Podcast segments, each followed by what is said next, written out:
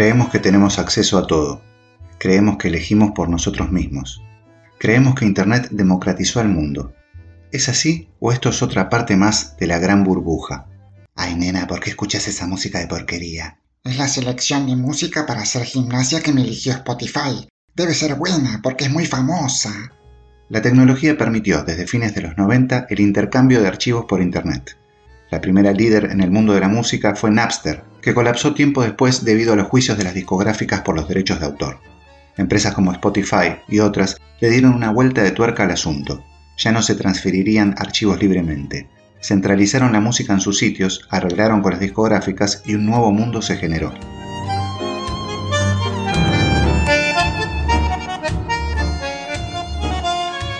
Así como Netflix, la compañía líder en películas y series, nació en 2007, Spotify, la líder del streaming de música, apareció a fines de 2008 y en los últimos 10 años se expandió a casi todos los países más importantes.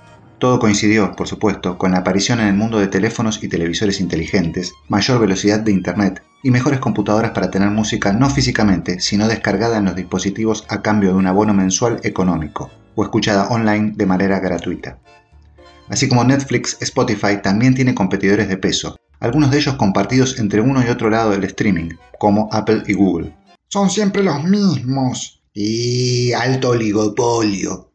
Spotify, por ejemplo, ofrece en su catálogo 30 millones de títulos musicales, gracias a sus contratos privados con las discográficas, y con eso da la impresión de manejar todo el universo musical.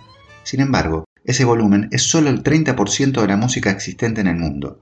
Hay muchos artistas que no están en el streaming, ni en Spotify, ni en Apple, ni en Tidal o Deezer, y otros que tienen solo un par de discos allí, de 30 que pudieron haber editado físicamente.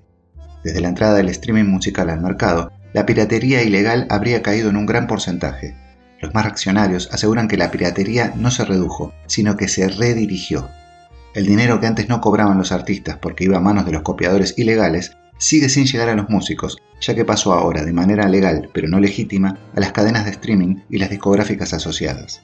Los músicos cobran por regalías porcentajes abismalmente menores a los de la venta física de discos. Tengo una muy buena noticia para mi pianista preferido. Tenés miles de descargas de tu nuevo álbum en internet.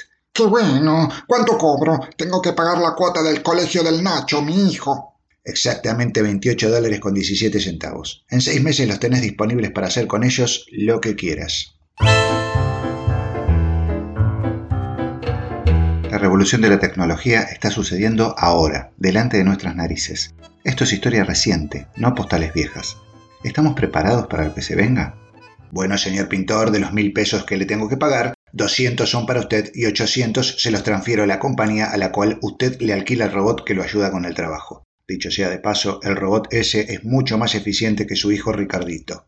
¿Me están cagando o me parece? Soy Gabo Merlino. La historia nos ayuda a entender el presente y hasta el futuro. Si te interesa, suscríbete a este canal y escucha los capítulos completos de Cambalache, la historia del otro lado de la historia.